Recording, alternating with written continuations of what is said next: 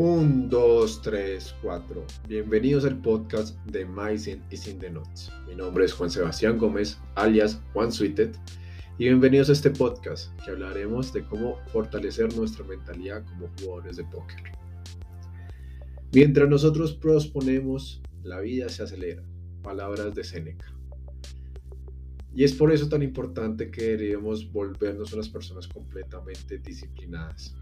La disciplina es la muestra de amor propio más grande que podemos hacer con nosotros mismos, ya que nos invita a sacar todo nuestro verdadero potencial, nuestro gigante interior. Sin embargo, muchas veces estamos conformados con lo que tenemos actualmente, que no es bueno ni malo, simplemente es.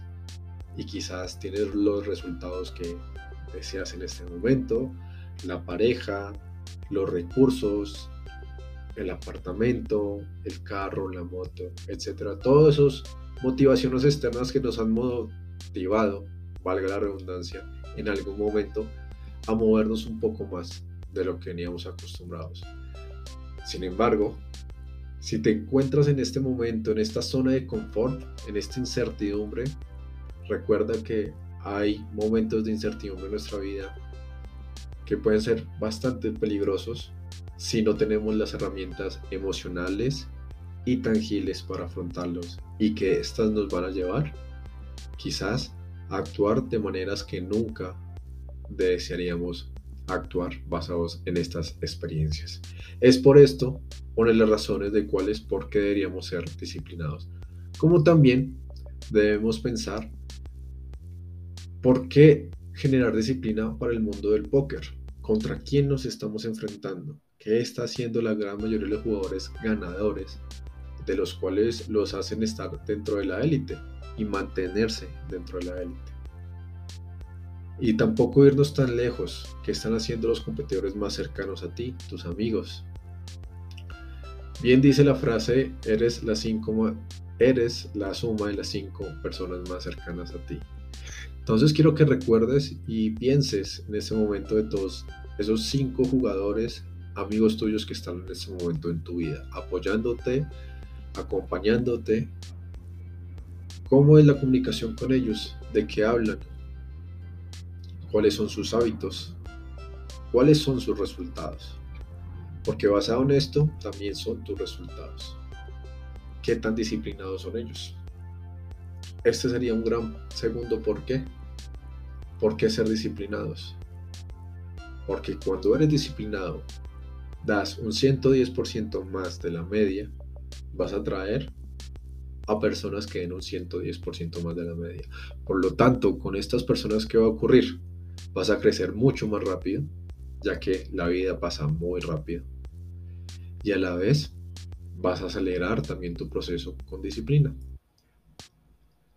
Última tercera razón, y creo que es la más importante. El por qué ser disciplinado debe tener ciertos propósitos en tu vida. Y es el por qué quieres lo que deseas conseguir. Y si tu vinculación al póker simplemente fue por dinero, déjame decirte que es ganar el póker es una manera de crecimiento bastante interesante, ¿sí? pero no es la única para generar grandes ganancias. Por lo tanto, si tu única motivación es el dinero al jugar al póker, creo que puedes conseguir otras fuentes de ingresos diferentes que te permitan más libertad, menos compromiso, menos precios a pagar. Entonces, debes encontrar un propósito más grande de por qué ser un jugador de póker. ¿Qué vas a conseguir con esto?